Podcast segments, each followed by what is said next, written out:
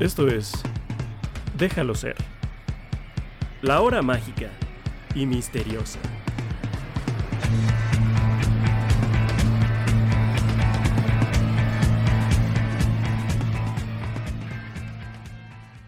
¿Qué tal? Bienvenidos, bienvenidas, bienvenides al episodio número 10 de Déjalo ser, la hora mágica y misteriosa. Mi nombre es Roberto Carlos Balmori y estamos aquí para celebrar ya 10 programas, 10 emisiones de este podcast dedicado 100% al cuarteto de Liverpool y a sus carreras como solistas, sobre todo su impacto cultural, musical y personal. Bien, ya habíamos dicho, son 10 episodios y nuevamente es un episodio especial.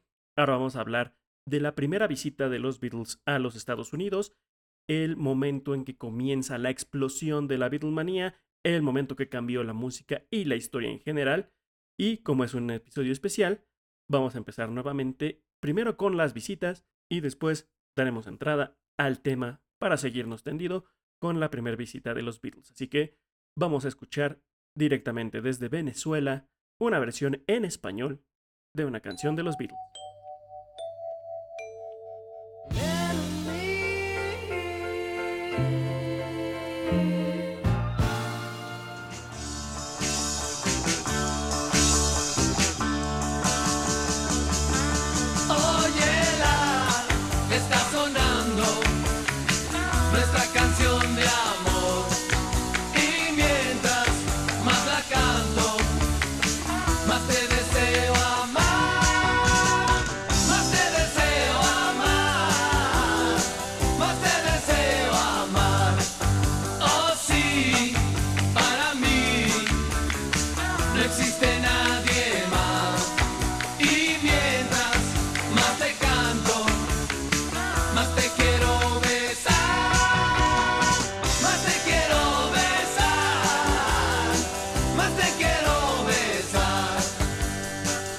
Esto que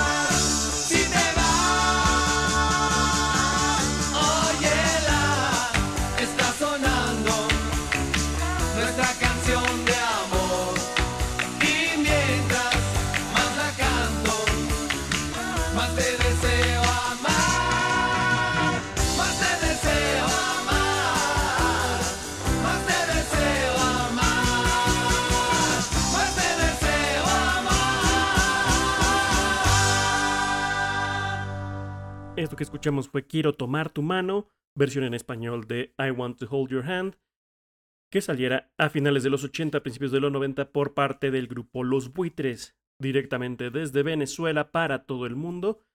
Como ya tocaba una versión en español, ahí está. Ahora sí vamos a pasar a la parte especial de este programa, porque vamos a recordar todo lo que sucedió un día como hoy, 9 de febrero de 1964, cumpliendo 60 años de que la música y la historia cambiaran. Va a ser una versión especial extendida de Un día en la vida. Un día en la vida.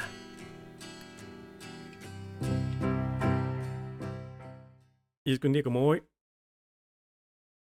Y es que un día como hoy, 9 de febrero, pero en 1964, la historia de la música cambiaría con la primera presentación del Cuarteto de Liverpool en el mítico Ed Sullivan Show desde la ciudad de Nueva York.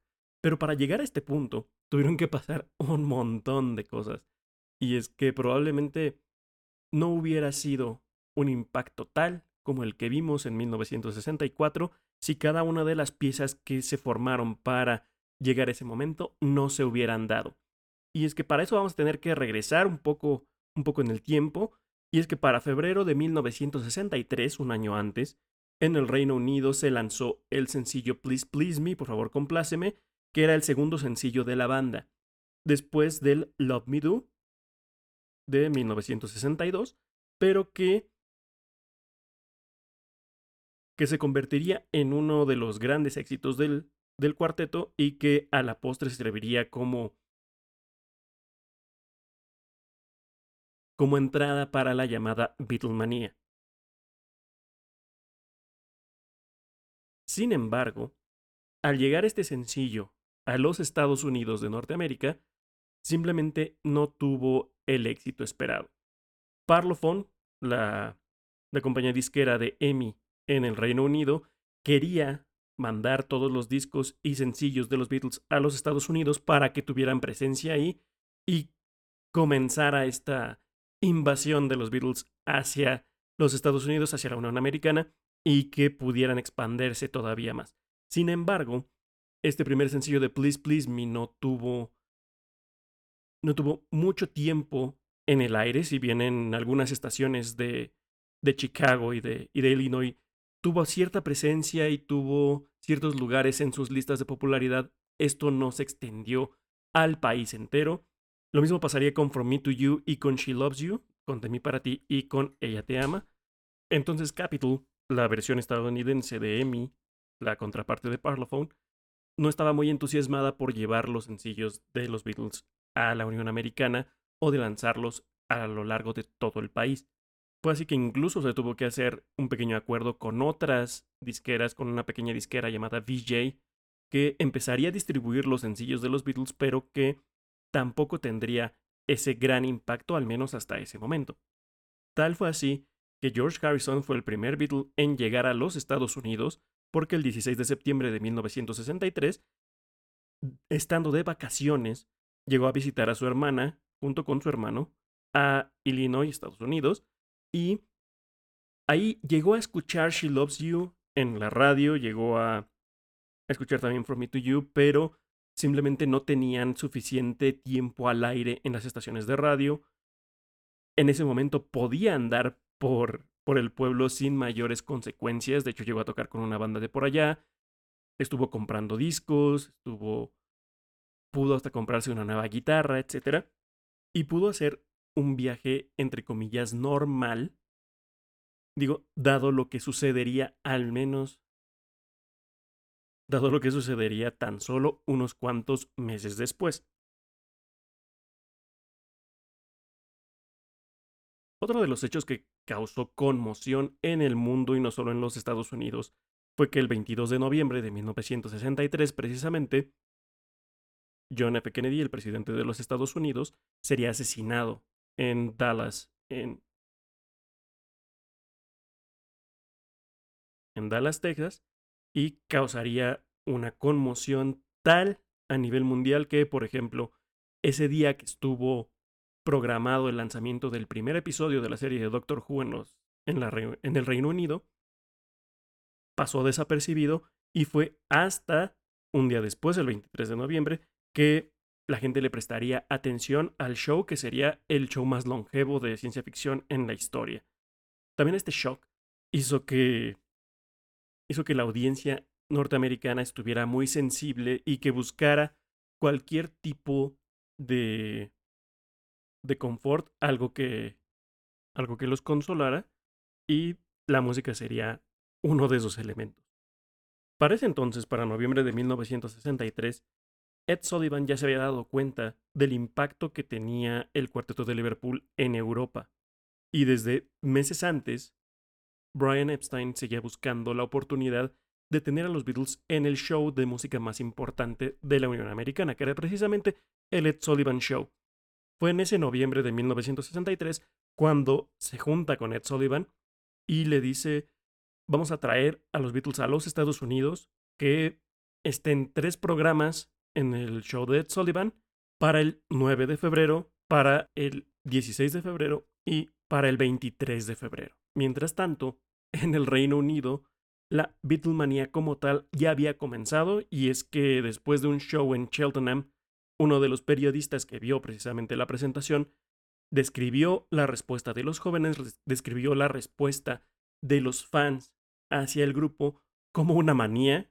y de ahí que nace la palabra y el término Beatlemanía, y después fueron a presentarse en el Royal Command Performance en el famoso London Theatre frente ni más ni menos que a la familia real, donde hace John Lennon la famosa frase de o la famosa broma de la gente en los asientos baratos, por favor, por favor aplauda, mientras que la gente de los asientos de hasta adelante y de hasta abajo solo tienen que agitar sus joyas. Entonces la llegada a los Estados Unidos ya era prácticamente un hecho, como bien les decía, estaba programada para el 9 de febrero de 1964 y de ahí que Capitol Records decidiera poner el lanzamiento del siguiente sencillo de los Beatles, I Want to Hold Your Hand, quiero estrechar tu mano, para, para el 14 de enero de 1964 como expectativa para la llegada del cuarteto al programa de Ed Sullivan.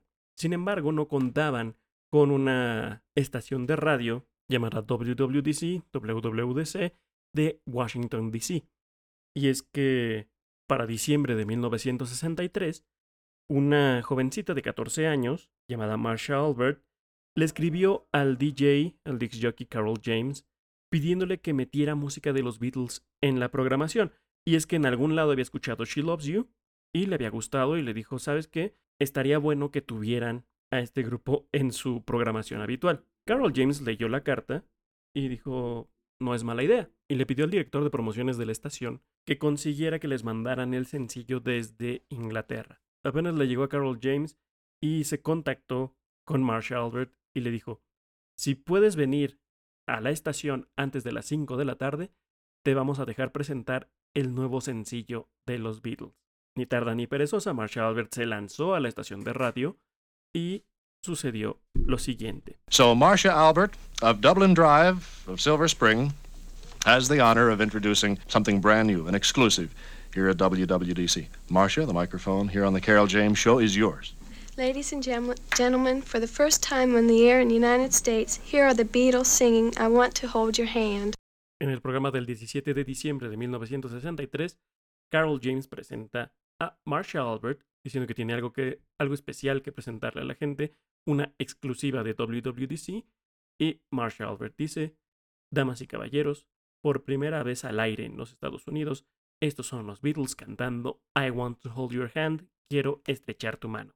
Tras escuchar el sencillo, la gente se volvió loca. Empezaron a pedirlo, empezaron a, empezaron a buscarlo por donde fuera y metieron en un gran problema a Capitol Records, a VJ Records y a prácticamente todos los que tenían algo que ver con la producción de discos de los Beatles, porque se esparció como pólvora, no solo en el show de Carol James, sino también se lo prestó a otras emisoras que a su vez lo reprodujeron y se fue esparciendo a lo largo de la Unión Americana, convirtiéndola en un éxito rotundo que servía como preámbulo para lo que vendría. Ya habíamos hablado en un programa anterior que del 16 de enero de 1964 al 4 de febrero los Beatles se encontraban en París, en el Olympia Theatre, dando una serie de conciertos, a veces dos, a veces hasta tres conciertos al día. Pero el primero había sido uno de los más caóticos porque estaban ahí los Beatles con sus amplificadores, con sus instrumentos, y también estaba una estación de radio que había llevado todo ese equipo para poder transmitir desde el Olympia Theatre y para poder grabar la presentación. Sin embargo, el Olympia Theatre no estaba listo para recibir tanta carga de aparatos electrónicos y de repente algo voló y todo se perdió. Entonces, ese día también salieron varias cosas mal y los Beatles llegaron a su hotel diciendo, híjole, todavía falta casi un mes de, de todo esto. Lo que no esperaban era que Brian Epstein recibió un telegrama por parte de Capitol, por parte de EMI en Estados Unidos, diciéndole, I want to hold your hand se convirtió en número uno en la Unión Americana. Brian llegó a la habitación a decirles la noticia y ellos estaban extasiados. Dice Paul McCartney que, que querían subirse en las espaldas de Mal Evans y no volver a bajarse porque si bien sabían que iban a llegar a Estados Unidos el 7 de febrero, no sabían que iban a llegar ya con un sencillo número uno. Siempre se había buscado que llegaran con un sencillo número uno para que pudieran tener mayor impacto en, la afición estadounidense. Sin embargo, como ya les había platicado, sus primeros sencillos no habían tenido gran trascendencia en el público estadounidense. Fue gracias a I Want to Hold Your Hand que toda esa expectativa se generó y abrió la puerta a uno de los sucesos que cambiarían la historia de la música. Si bien ya estaban acostumbrados a las multitudes y a que les gritaran y que prácticamente no pudieran escucharse gracias a la fanaticada, en París lo que les tocó fue sobre todo muchachos parisienses, muchachos franceses, que les estaban grite y grite, contrario a lo que sucedía en otros lugares con muchachas que les gritaban y les gritaban. Y en el caso de París, lo que le gritaban a los Beatles, sobre todo en la calle, mientras iban pasando en, en sus autos, era Ringo, Ringo. Es decir, Ringo era el favorito de la afición francesa.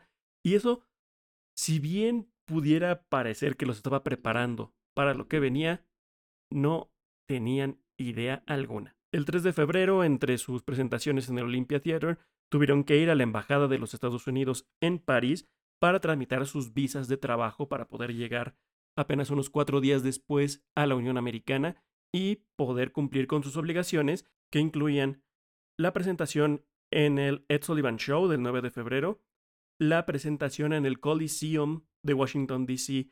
el 11 de febrero, dos conciertos en el Carnegie Hall de Nueva York el 12 de febrero, la presentación del 16 de febrero en el show de Ed Sullivan y después regresar al Reino Unido. Porque una de las presentaciones del Ed Sullivan Show, la del 23 de febrero, sería grabada el mismo 9. Es decir, en la primera presentación en este show, pero que serviría como cierre de su gira por Estados Unidos de esta, de esta semana de locos, pero que sería transmitido hasta después. Fue así que el 7 de febrero de 1964 desde el aeropuerto de Heathrow, Inglaterra, salió el vuelo Panam 101, Panam 101, en un Boeing 707 con destino a la ciudad de Nueva York, con los Beatles, una serie de reporteros y fotógrafos, además de sus acompañantes Neil Aspinall y Mal Evans, para llegar ese mismo día al aeropuerto John F. Kennedy, recién nombrado John F. Kennedy tras la muerte del presidente de los Estados Unidos apenas unos cuantos meses antes, y Sería una vista que pocos hubieran imaginado. Le agradecemos profundamente a Perla Bazán que nos dejó una pregunta en el Instagram y nos dice, se tuvieron que tomar medidas especiales en el aeropuerto para su llegada y podríamos decir que sí y no, porque efectivamente se tuvieron que tomar medidas especiales. Se designaron a 100 oficiales de policía, 20 de ellos de la policía montada, para poder resguardar el aeropuerto y no permitir que la fanaticada que, esperaban llegara hiciera destrozos. Se habían puesto vallas, se habían puesto cercas para evitar que los fans se, acercaran al, al avión y que hicieran y que pudiera haber algún problema. Sin embargo, lo que no estimaron fue la cantidad de gente que llegó ese 7 de febrero al aeropuerto John F. Kennedy de la ciudad de Nueva York. Porque decían, han venido presidentes, han venido dignatarios, han venido personalidades de la farándula también, y no hemos tenido nada que se pueda salir de control. Sin embargo, no contaban con que la empresa Celtaev, quien manejaba toda la merchandise, toda la mercancía de los Beatles en los Estados Unidos, había hecho una promoción de que todas aquellas personas que llegaran al aeropuerto a recibir al cuarteto iban a recibir un dólar y una playera conmemorativa de los Beatles. Entonces, cerca de 5.000 personas se dieron cita para poder presenciar la llegada de John Paul, George y Ringo al aeropuerto por primera vez como grupo a los Estados Unidos y evidentemente muchos de ellos tuvieron que saltarse las clases, muchos de ellos tuvieron que viajar horas en tren, en autobús, en otros aviones para poder llegar y presenciar el momento histórico. Lo que tampoco se imaginaron fue que en el lounge de Panam, donde se iba a realizar la primera conferencia de prensa de los Beatles el ambiente iba a estar tan caótico casi como afuera. Y es que todos los periodistas que se dieron cita estaban haciendo sus preguntas, querían comentar, querían, querían saber más sobre el cuarteto de Liverpool y tenían un escándalo tal que tuvieron que decirles que se callaran, por favor, porque simplemente no, no se podía escuchar ni siquiera las preguntas, no se podía escuchar al grupo contestar, no se podía prácticamente llevar un ambiente de trabajo sano en esta, en esta conferencia de prensa. Para que se den una idea, vamos a escuchar un poco del ambiente que se vivió ese 7 de febrero de 1964 en la conferencia de prensa de John Paul, George Ringo en el aeropuerto JFK.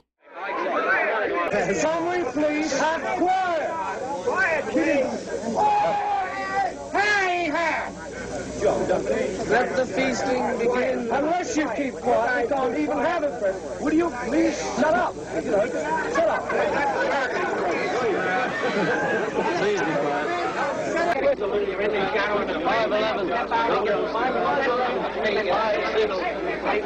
How was your trip home? Fine, very nice. A bit bumpy over uh, Alaska, though. Have you ever seen a, a reception like this in any of the... We never, marvelous. We never had anything like it before. Fantastic. No, it's the best ever we've ever had. Um, I don't think so. Not quite like this one. Nice to be here. Y lo más curioso de todo es que fue esa entrevista en particular que se recuerda sobre todo por las preguntas acerca del cabello de los Beatles. Y es que era, si bien para nuestros tiempos es un corte bastante normal, para aquellos entonces era algo un poco más largo de lo debido, entre comillas, para la afición estadounidense, e incluso les preguntaban que si tenían planeado cortarse el cabello en su visita a Estados Unidos, George diciendo yo me lo corté ayer, que no necesitaba mayor corte, y jugando con las preguntas de, los reporteros estadounidenses, que incluso les preguntaron que si eran los Elvis británicos, y Ringo contestando que no, haciendo una imitación de los movimientos de Elvis, John siguiéndole el juego, haciendo bromas a lo largo de toda la, toda la conferencia, todo en preparación para que dos días después cambiaran la historia de la música en general. Pero tuvieron que llegar primero a su hotel, el Plaza, en la ciudad de Nueva York, para el cual tuvieron que cerrar, para cual tuvieron que apartar cerca de 10 habitaciones para poder tener tanto al grupo como a sus acompañantes y por supuesto a Brian Epstein, donde dieron una serie de entrevistas por teléfono, sobre todo para la BBC. Y sería un día después, el 8 de febrero de 1964, cuando comenzaran los ensayos para presentarse en el show de Ed Sullivan, que sería el domingo 9, pero el sábado 8 estaban buscando hacer algunos ensayos, aprovecharon para dar un tour por la ciudad, por Central Park, una sesión de fotos. Sin embargo, faltaba uno de los Beatles. John, Paul y Ringo fueron a hacer estas actividades, tienen una sesión de fotos en Central Park, pero George estaba en su habitación de hotel. ¿Por qué? Porque le dio estreptococo, tenía una infección en la garganta, no podía participar en esas actividades y el doctor lo fue a visitar. Incluso pensaba que necesitaba una enfermera 24 horas para que lo estuviera atendiendo y es que tenían que administrarle medicina cada hora hasta el día próximo. De hecho, llegó a considerar que no podría participar en el show de Ed Sullivan.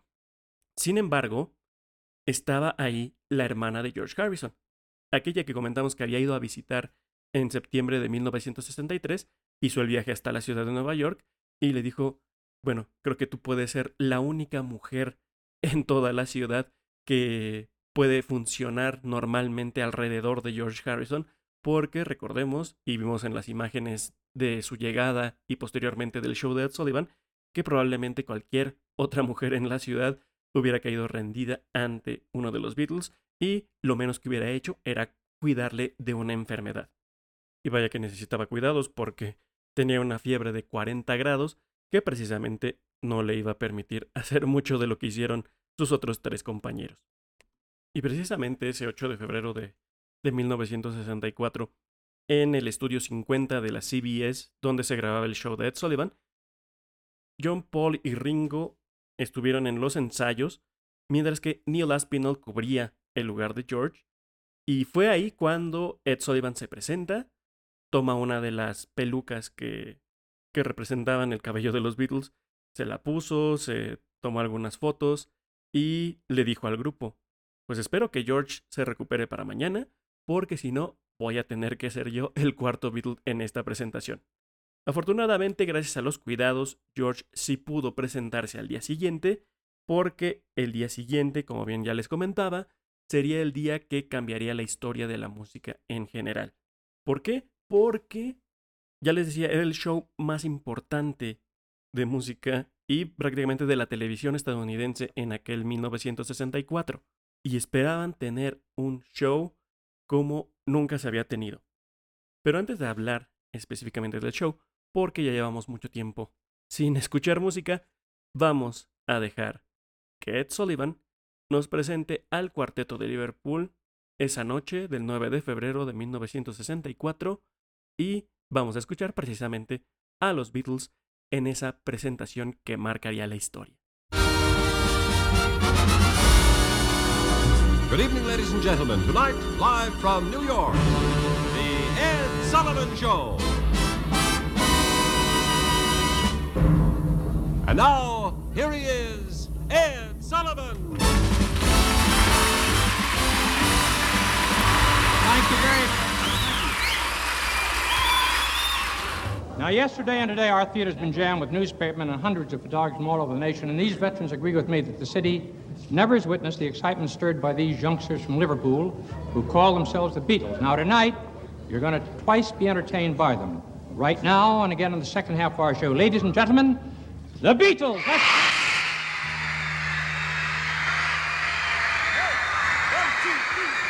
Close your eyes and I'll kiss you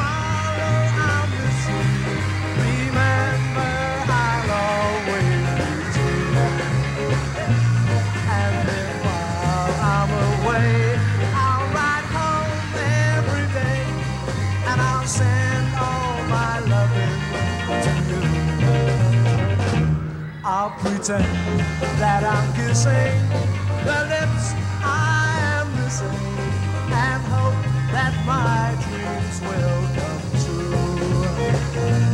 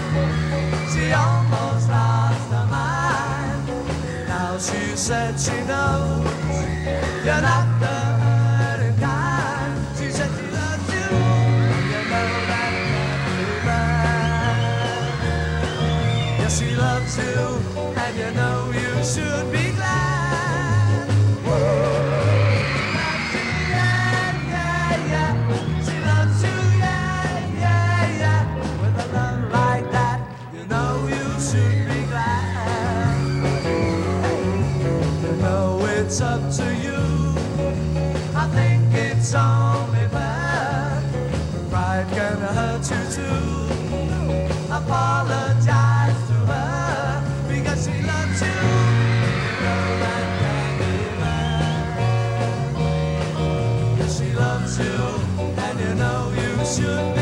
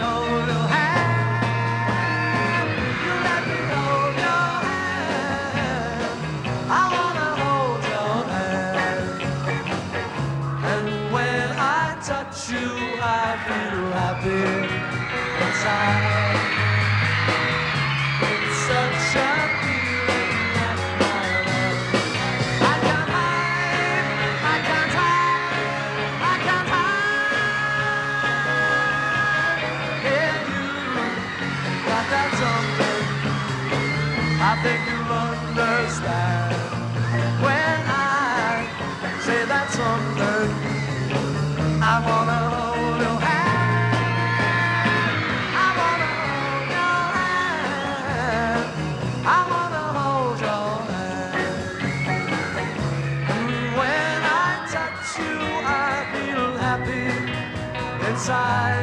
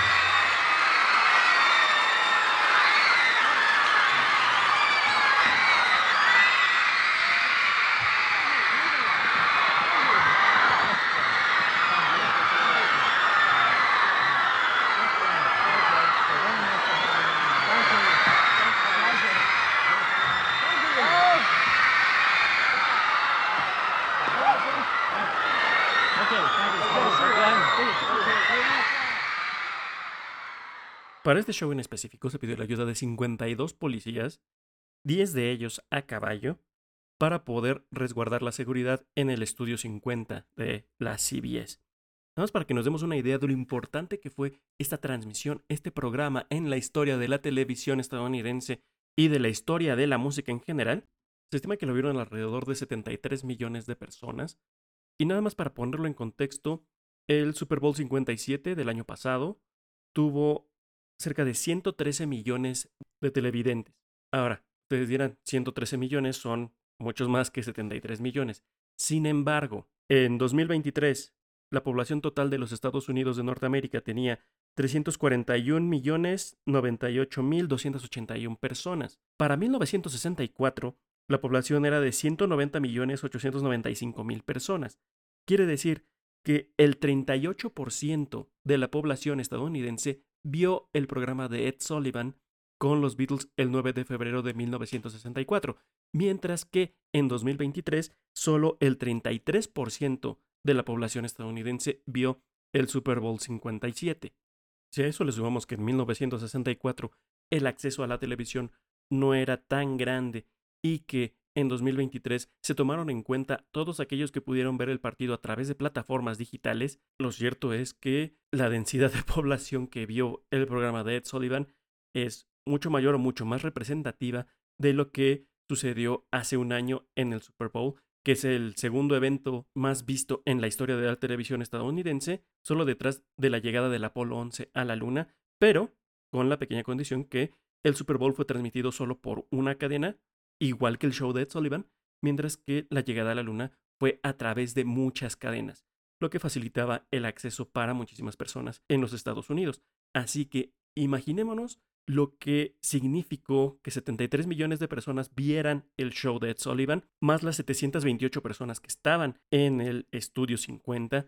Fue tal el impacto que se reportan casi nulos o exageradamente bajos niveles de criminalidad esa noche en específico en la ciudad de Nueva York y en la Unión Americana.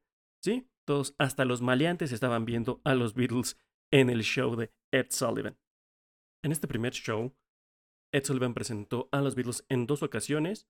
La primera tocaron All My Loving, Todo Mi Amor, Till There Was You, hasta que llegaste tú, y She Loves You o Ella Te Ama. Precisamente en la interpretación de Till There Was You fue cuando se pone en la pantalla los nombres de cada uno de ellos, Paul McCartney, John Lennon, George Harrison, Ringo Starr, y es cuando en el nombre de John dice, lo siento chicas, pero está casado, porque estaba con ellos ni más ni menos que Cynthia Powell, Cynthia Lennon, la esposa de John Lennon en aquel entonces, y la mamá de Julian. Después para el segundo set terminarían con La vi parada ahí, la hizo Her Standing There, y con I Want to Hold Your Hand, evidentemente quiero estre- estrechar tu mano, la canción que hizo todo esto posible y de la que ya hablamos un poco hace rato. Fue así que en el corte anterior escuchamos tanto la introducción de Ed Sullivan Show, la introducción de Ed Sullivan a los Beatles, la clásica Ladies and Gentlemen, The Beatles, y después se soltaron con All My Loving. También escuchamos She Loves You y cerrando el corte musical I Want to Hold Your Hand. Y en medio de la transmisión del Ed Sullivan Show, Ed Sullivan sale a dar este pequeño mensaje. You know, something very nice happened, and the Beatles got a great kick out of it. We just received a wire, they did, from Elvis Presley and Colonel Tom Parker, wishing them a tremendous success in our country. I think that was very, very nice. Ed Sullivan le dice a la audiencia que los Beatles recibieron un telegrama ni más ni menos que del coronel Tom Parker y Elvis Presley deseándoles mucho éxito.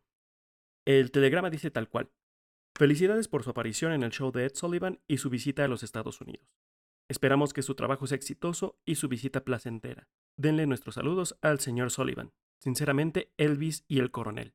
Aquí quiero aprovechar para contestar la pregunta de nuestro querido Samuel Núñez, que nos escribió a través de X o Twitter y nos pregunta, ¿hubo y si sí, cómo fue su encuentro con Elvis? Sí hubo un encuentro con Elvis Presley, pero no fue en esta visita de 1964. En esta visita solo tuvieron el telegrama por parte del coronel Tom Parker, que por cierto, aunque dice de Elvis y el coronel, después Elvis salió a decir que él no tuvo nada que ver, que fue meramente idea del, del coronel Tom Parker, que recordemos, el coronel podría haber sido muchas cosas, muchas de ellas negativas, pero tonto no era, y evidentemente el mandar ese telegrama apoyando a los Beatles, en lugar de ponérselos en contra, era un movimiento sumamente táctico y que además a los Beatles les convenía porque qué mayor endorsement podrías tener, qué mayor apoyo podrías tener que de el rey del rock and roll mismo. Ahora bien, la visita con Elvis, cuando los Beatles conocen a Elvis, se daría un año después, el 27 de agosto de 1965, en su mansión de Bel Air en Los Ángeles, donde los invitó en la noche. Ellos llegaron en varias limusinas, eh, entraron a su casa, vieron que tenía una mesa de billar, vieron que tenía muchas otras cosas y tuvieron una plática muy interesante, tuvieron una serie de... En un momento salieron las guitarras, se pusieron a cantar, etc. Pero ya abordaremos un poco más esa visita más adelante en otro episodio, que vale la pena mencionarlo ya con detalle. Pero, así es, mi estimado Samu, no conocieron a Elvis en 1964, no porque no quisieran, de hecho, durante varias ocasiones los Beatles le pidieron al coronel darles la oportunidad de conocer a Elvis Presley, pero él decía que no podía, les mandaba algunos regalos, etc., y les daba un poco el avión. Sería hasta el 27 de agosto de 1965 cuando por fin se les cumpliría el sueño a los cuatro fabulosos de conocer al rey del rock and roll. Ahora bien, ese 9 de febrero de 1964 sucedieron dos cosas. Esta transmisión en vivo del show de Ed Sullivan a las 73 millones de personas que ya habíamos comentado y aparte se grabó el episodio que se transmitiría el 23 de febrero de ese mismo año, pero que ya no sería en vivo. De hecho, ese show del 23 de febrero se grabó antes del show en vivo del 9 de febrero, pero se guardaría todo hasta las siguientes dos semanas porque en esta, en esta semana iban a estar muy, pero muy ocupados los cuatro fabulosos. Y es que para el 11 de febrero, el martes, tenían que viajar a Washington, D.C. para dar el famoso primer concierto de los Beatles en la Unión Americana en el Washington Coliseum de precisamente la capital estadounidense, un recinto dedicado al box, pero que iba a servir para este primer concierto de los Cuatro Fabulosos, solo que no iba a ser tan fácil. Si recuerdan, hace algunas semanas se habló y de hecho el partido entre los Bills de Buffalo y los Pittsburgh Steelers de la NFL tuvo que posponerse por una tremenda tormenta que no dejaba viajar a la gente hacia los estadios. Pues en 1964 sucedió algo similar, no en la misma magnitud, pero sí lo suficiente para que los Beatles decidieran no viajar a Washington en avión, pero sí lo hicieran a través de tren. Y vaya que fue toda una aventura ese viaje en tren, porque al momento de llegar a la estación en Washington, D.C., los recibieron al menos, por ahí la cifra varía un poco, pero al menos 2.000 fanáticos que se les echaron encima y de hecho recuerda George Harrison que, que se sentían apretados contra el tren. Él volteó y le dijo a Murray DeKay, el locutor de radio que los acompañaba, ¿no es esto divertido? Y él pensando, "Ah, Murray DeKay se va a morir al lado de un grupo inglés. Y antes de seguir comentando sobre este concierto, vamos a escuchar un poco de lo que sucedió en aquel entonces, porque Ringo Starr nos habla sobre el viaje en tren de Nueva York hacia la ciudad de Washington, D.C., además de un pequeño promo por parte de John Lennon para la estación de radio WMUC de la capital estadounidense. And then we did the train ride to uh, Washington. We got on this train to go to Washington, and the press came too, and I was sitting around with them, and that, they were telling me this, saying, you know, we, we came out to kill you, and you were shouting at us, you know, as much as we were shouting at you, and then they got to love us, you know, and that's how it happened. If we'd have stood there like shaking, if we'd have been from, say, another city or, you know, another type of band, we would have been destroyed in this country. We'd have been finished, I think. You know, they could have destroyed us.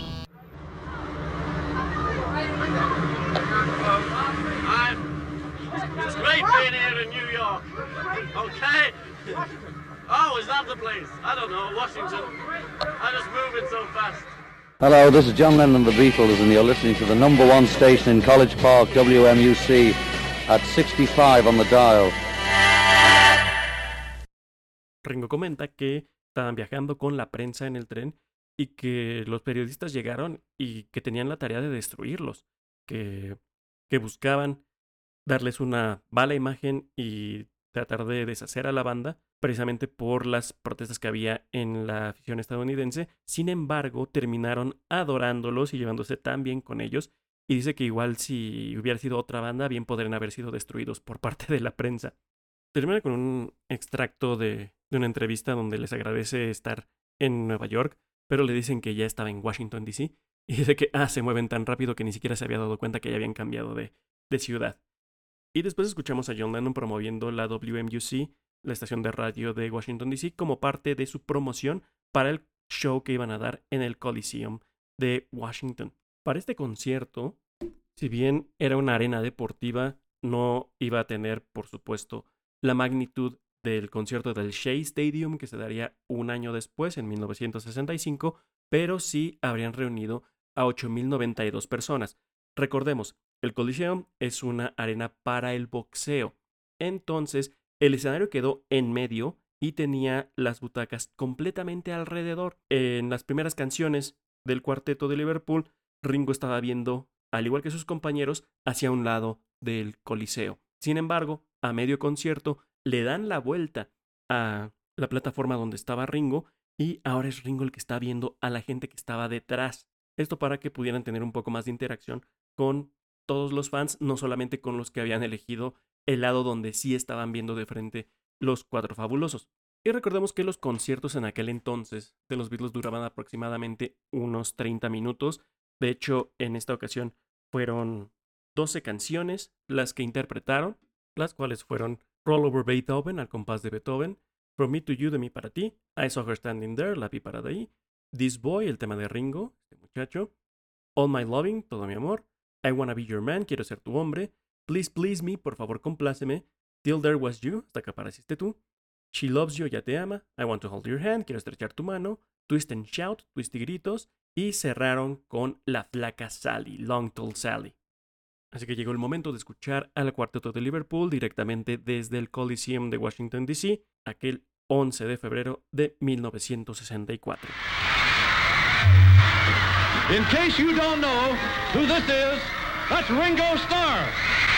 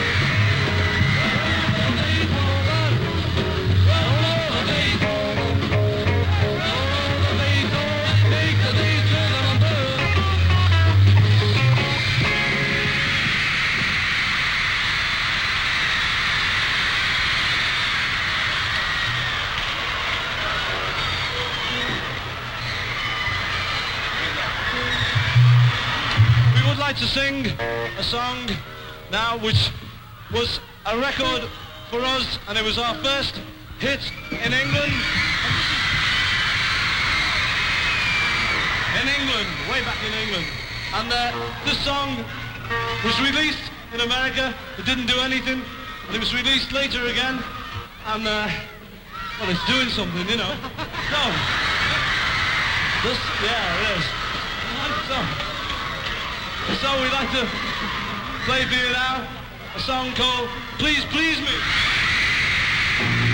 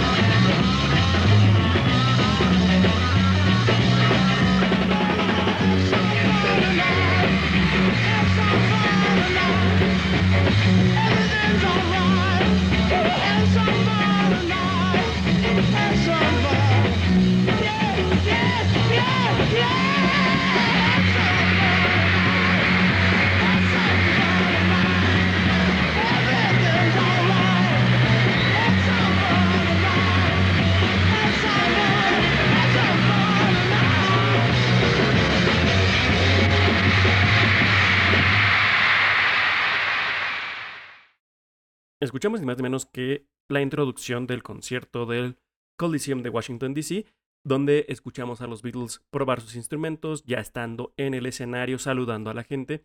Después escuchamos la primera canción de ese concierto, al compás de, Beethoven, Roll Over Beethoven.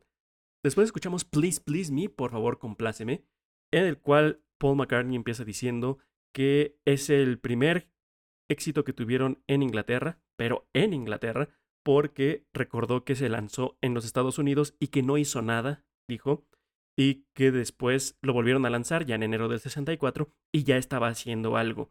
Lo curioso sobre el tema de Please Please Me, por favor compláceme, es que es una fue una canción que de inicio no le gustó tanto a George Martin como para sacarla como sencillo, vaya ni siquiera como para para grabarla y quiero contestar ahorita la pregunta de Rosy, quien le mandamos un gran saludo, por supuesto, que nos pregunta si los Beatles tocaban por nota o si eran líricos. Y la respuesta es un poquito de ambas, porque el que tenía un poco más de noción, ya que su padre era músico, era Paul McCartney, quien sí no tenía absolutamente noción de, de música como tal o, o entrenamiento clásico, eran John Lennon y Ringo Starr. Eh, vaya, Ringo ni siquiera sabía leer propiamente dicho. Eh, ya saben, es una cuestión meramente cultural y de haber salido de un, de un barrio pobre de, Liverpool.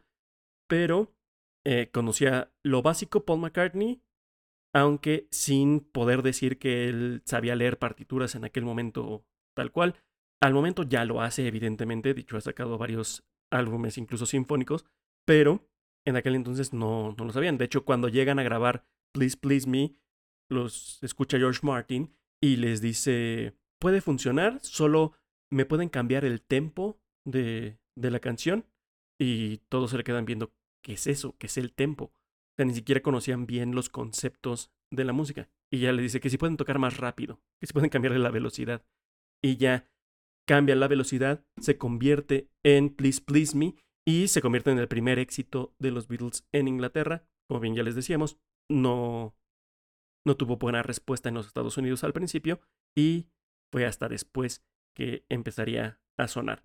Y ya después escuchamos la última canción del concierto del Coliseum de Washington, Long Tall Sally, la placa Sally, y con eso se despedirían para volver a la ciudad de Nueva York un día después porque ese día tenían dos conciertos en el Carnegie Hall. Ya saben, el icónico recinto musical de la ciudad de Nueva York.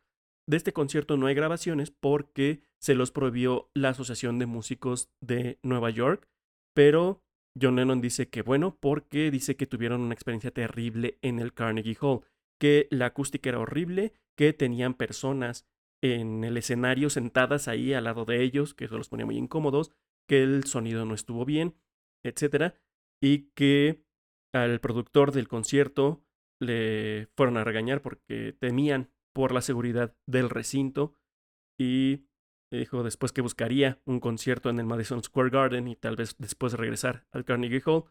Spoiler alert, alerta de spoiler, eh, nunca volverían al Carnegie Hall y nunca tocarían los Beatles en el Madison Square Garden de la ciudad de Nueva York. Fue así que se prepararon para su siguiente compromiso, y es que el 13 de febrero volaron hacia Miami y en el aeropuerto de Miami, si habíamos visto que en el JFK habían habido 5.000 personas esperándolos, en Miami fueron 7.000 personas, aunque ahí ya, después de la experiencia de Nueva York, fue un poco más fácil contener a las 7.000 personas que a las 5.000 que llegaron al John F. Kennedy. Todo para que el 16 de febrero pudieran presentarse en el segundo show de Ed Sullivan.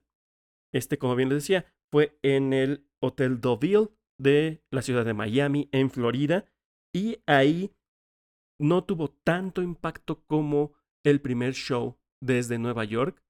Sin embargo, evidentemente que tuvo un gran impacto porque ahora lo vieron 70 millones de personas. No fueron los 73, pero 70 millones de personas aún era un número bastante, bastante bueno. Y en esta ocasión se interpretaron las canciones de She Loves You, Ella Te Ama, This Boy, el tema de Ringo, I Saw Her Standing There, la vi parada ahí, From Me to You, de mí para ti, y cerraron de nueva cuenta con I Want to Hold Your Hand. Y pues con eso vamos a escuchar precisamente del segundo show de Ed Sullivan de aquel 16 de febrero de 1964 a los Beatles nuevamente con Ed Sullivan. Good evening, ladies and gentlemen. Tonight, live from Miami Beach, the Ed Sullivan Show. And now, from the stage of the Deauville Hotel, here he is, Ed Sullivan.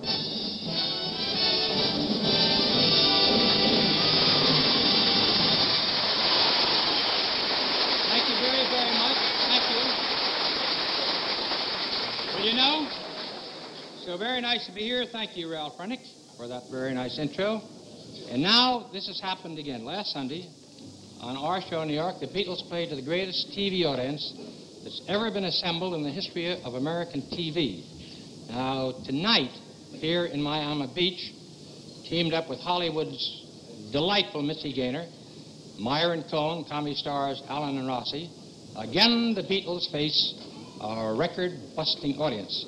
Now, before I bring on the Beatles, let wait.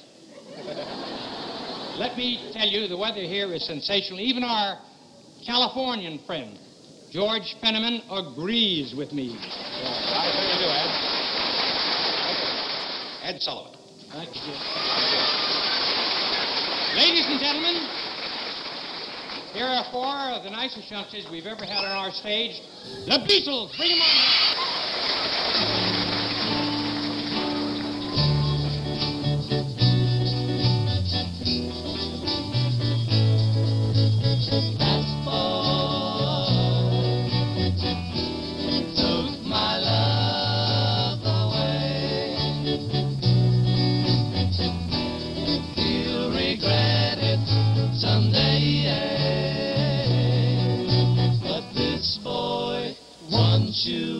You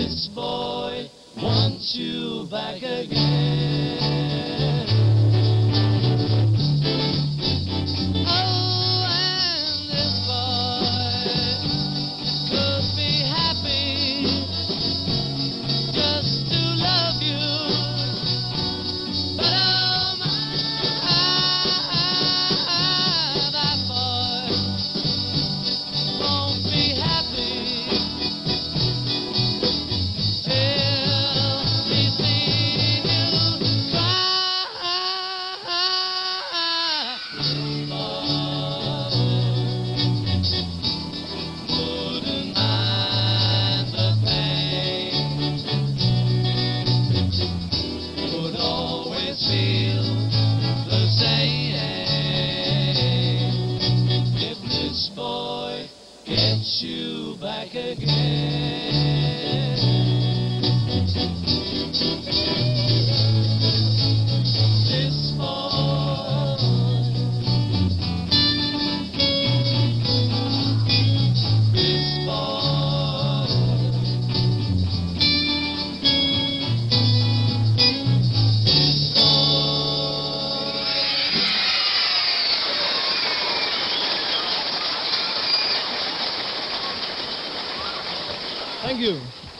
Very much, everybody, and uh, good evening. How are you? All right.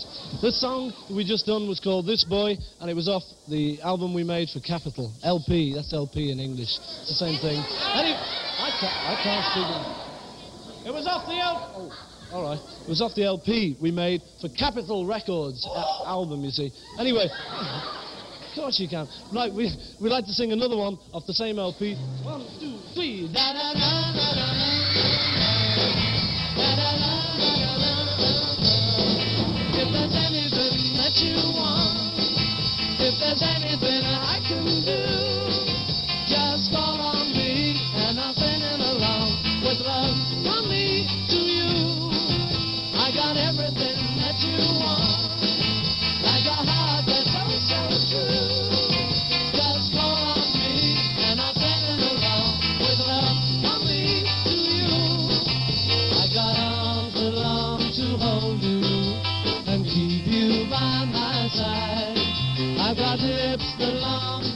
to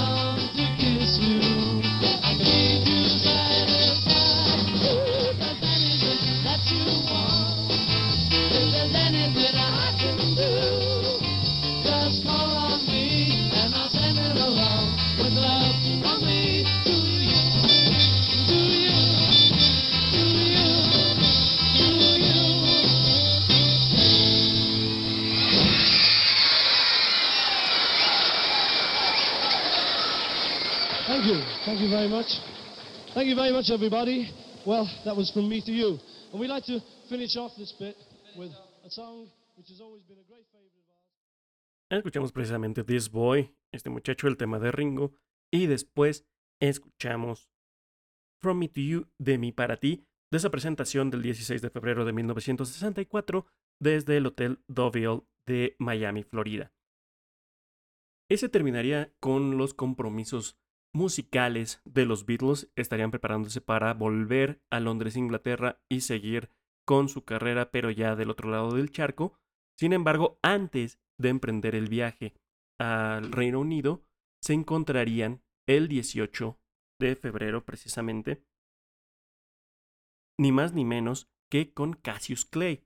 Cassius Clay que a la postre se convertiría en Mohamed Ali, pero en aquel entonces todavía mantenía ese nombre y Ringo dice de su sesión con Cassius Clay que él le enseñó todo lo que sabe sobre boxeo al mismísimo Cassius Clay y quien se estaba preparando precisamente para su pelea por el título de los pesos pesados ante el campeón en ese entonces, Sonny Liston, que recordemos Sonny Liston también estuvo como parte del show de Ed Sullivan y que Ringo Starr le decía que él iba a apostar todo a Sonny Liston, el campeón, que evidentemente no sabía absolutamente nada de boxeo y los resultados se lo confirmarían.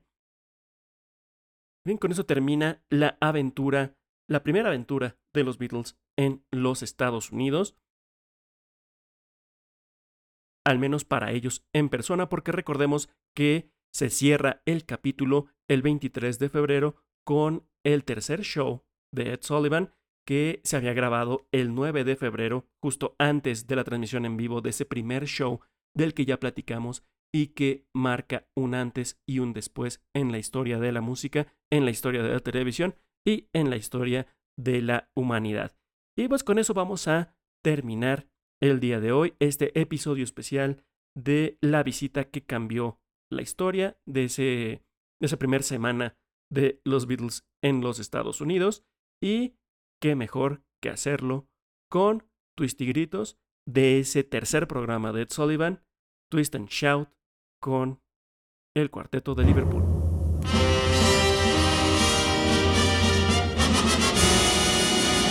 Good evening, ladies and gentlemen. Tonight from New York, the Ed Sullivan Show. And now, here he is, Ed Sullivan.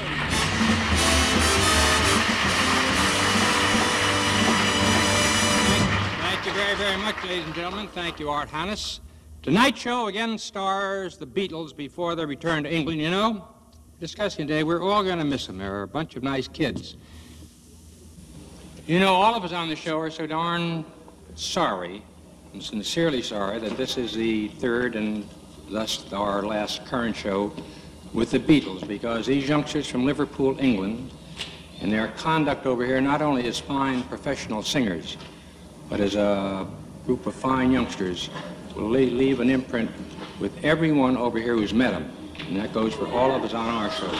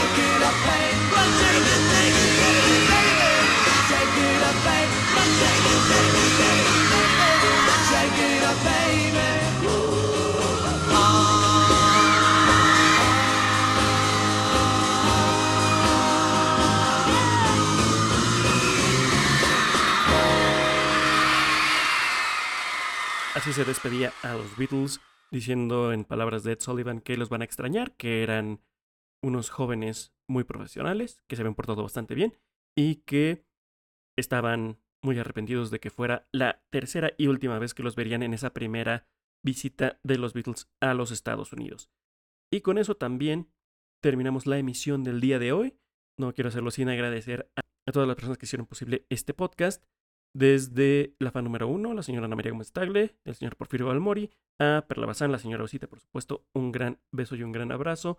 A Samu que nos mandó sus comentarios, a Jesús Martínez que siempre nos está siguiendo, a Rosy que también nos mandó su pregunta y a todos aquellos que no lo han hecho pueden hacerlo a través de Twitter o Instagram, pueden seguirnos como arroba déjalo ser pod y a su servidor Roberto Carlos Balmori como arroba rcval.